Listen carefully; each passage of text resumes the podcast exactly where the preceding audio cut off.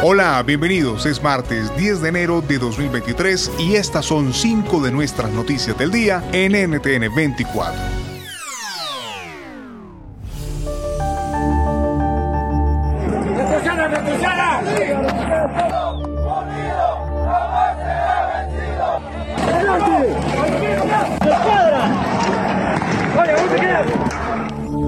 Iniciamos en Perú. Fuertes protestas en contra del gobierno de Dina Boluarte han cobrado la vida de por lo menos 18 personas. La situación es crítica. Desde el fin de semana, cientos de manifestantes han bloqueado la ciudad de Cusco, proveniente de varias provincias de Canchis, Canas, Acomayo y Quispicanchi.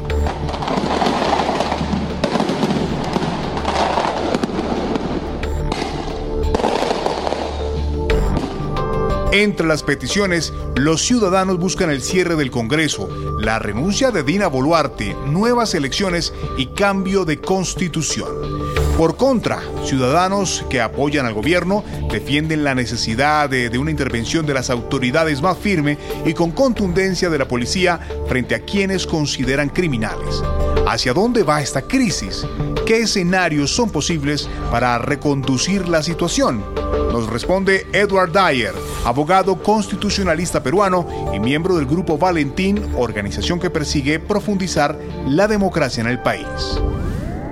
Efectivamente, es primero indispensable poder ver qué es o qué puede ser las diferentes causas que gatillan esta ola de protestas y eso es parte de la dificultad que tiene este gobierno en particular. No poder saber con quiénes se pueden sentar a dialogar porque no existe justamente una organización que diga e identifique estos son los representantes de tales grupos que tienen tales demandas. Creo que un factor determinante tiene que ver con el apoyo que este sector de la población peruana importante le hacía al expresidente Pedro Castillo por oposición, me parece, por oposición, es que ellos no ven la forma de que esto termine sin que asuma otra persona.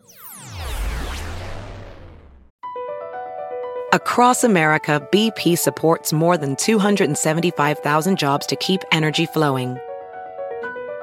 Jobs like building grid-scale solar energy in Ohio and producing gas with fewer operational emissions in Texas. It's and, not or. See what doing both means for energy nationwide at bp.com slash investing in America.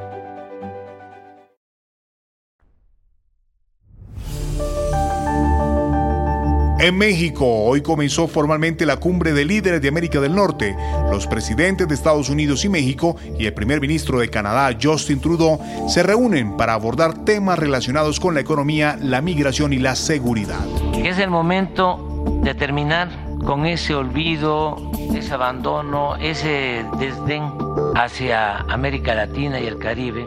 El encuentro toma lugar en una situación compleja para México, pues las recientes disputas contra el narcotráfico y el fuerte flujo de migrantes que recorren el país para poder cruzar la frontera son temas importantes en la agenda de ambos mandatarios.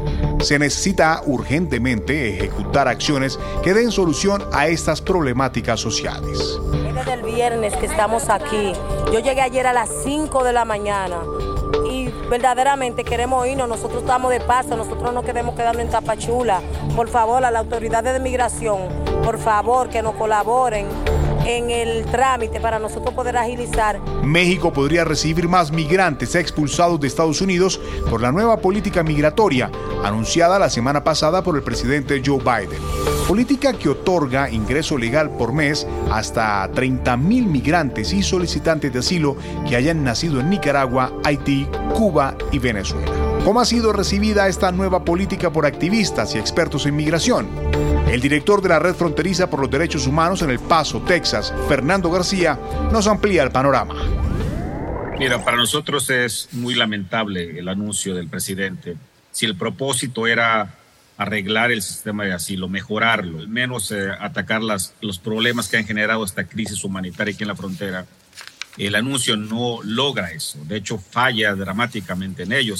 Se convierte en todo caso en una política de expulsión masiva. Pensar que los migrantes o algunos de ellos refugiados que quieran pedir asilo desde sus países lo puedan hacer a través de un proceso muy, muy ah, complicado, que es aplicar en Internet, tener pasaportes, tener personas que vivan en Estados Unidos para poderte aceptar como tu aplicación de asilo. Continuamos en la región. Tensión diplomática en Chile tras los indultos otorgados por el presidente Gabriel Boric a un grupo de condenados por los hechos de violencia durante el denominado estallido social en octubre de 2019. Y el segundo criterio que fijó el presidente era que en la carpeta, ¿cierto?, de eh, aquellos eh, que estuvieran bajo esa condición, se excluyeran personas que tuviesen antecedentes complejos previo al estallido. El Palacio de la Moneda reconoció errores de procedimiento tras la renuncia de la ministra de Justicia y la jefe de gabinete del mandatario. ¿Cuán grave es la situación que enfrenta Chile tras estas renuncias y qué tanto afecta la popularidad de Boric? Nos responde Mariana Aparicio, profesora en la Universidad Nacional Autónoma de México y miembro del Observatorio de Reformas desde Ciudad de México.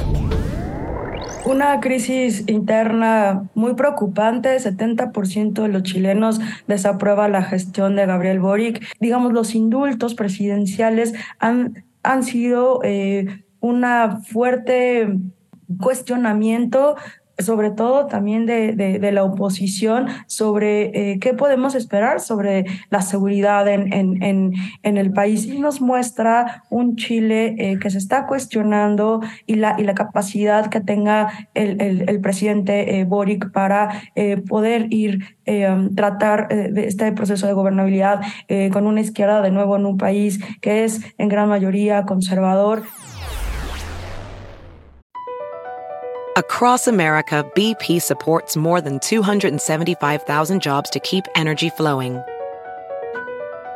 Jobs like updating turbines at one of our Indiana wind farms and producing more oil and gas with fewer operational emissions in the Gulf of Mexico. It's and, not or. See what doing both means for energy nationwide at bp.com slash investing in America.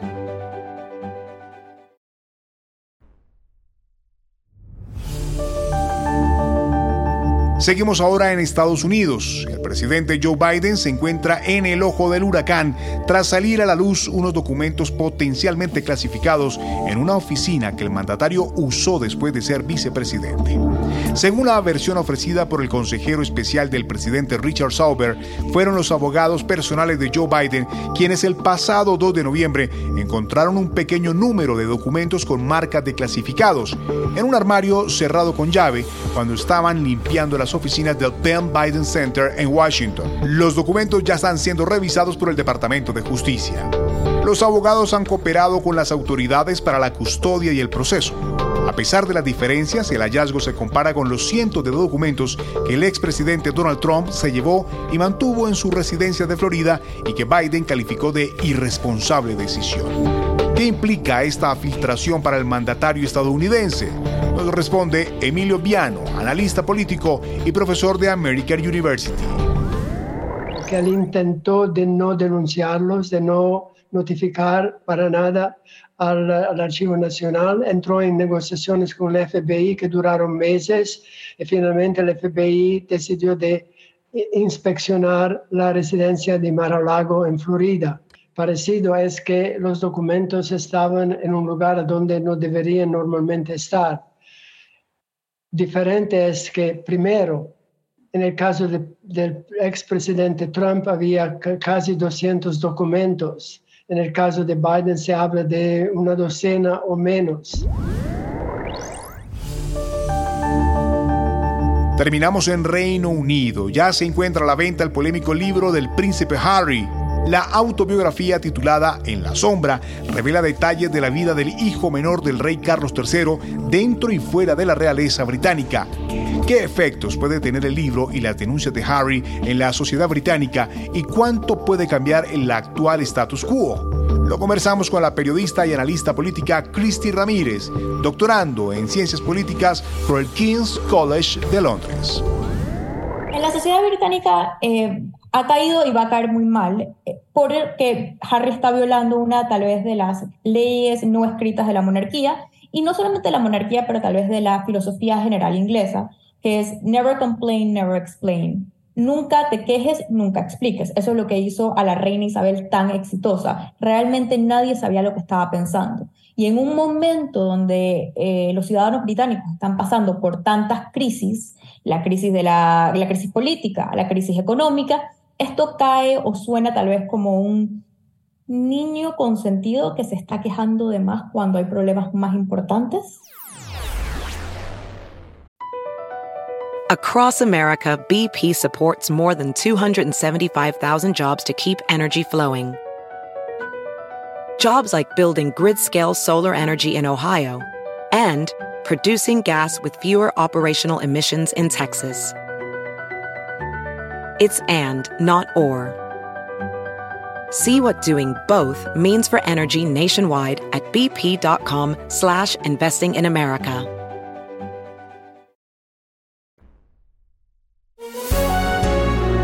Estas y más noticias puedes encontrarlas en www.ntn24.com. Puedes escribirme a arroba Hugo Vecino en Twitter o también visitarme en arroba Hugo Vecino TV en YouTube. En el podcast de NTN24 te informamos y te acompañamos.